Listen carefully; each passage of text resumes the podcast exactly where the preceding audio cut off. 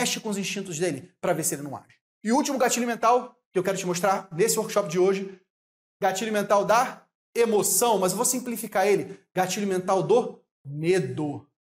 Que é uma espécie de emoção, né? Gatilho mental do medo. O medo vem de muito, principalmente serviços de conformidade.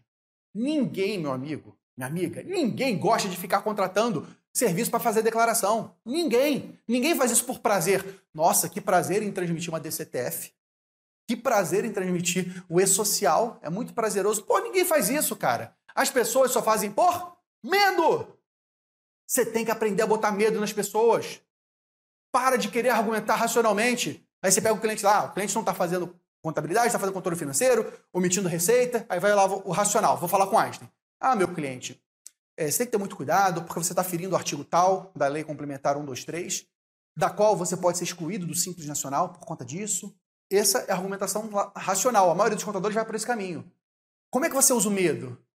Você chega para ele e fala o seguinte: meu, meu cliente, eu, eu vi que você, infelizmente, por decisão de vocês, está vendendo e não está emitindo nota fiscal. O dia que um, fiscal da Receita Federal chegar na sua empresa e vir essa situação, ele vai ver, que, que vai acontecer com você? Imagina só.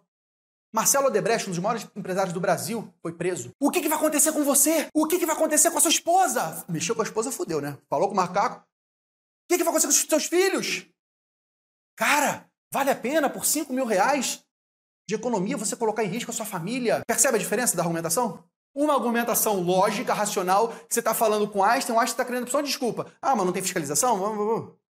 Vai na dor dele de verdade. Vai naquilo que é um bem precioso. Mexe com os instintos dele para ver se ele não age.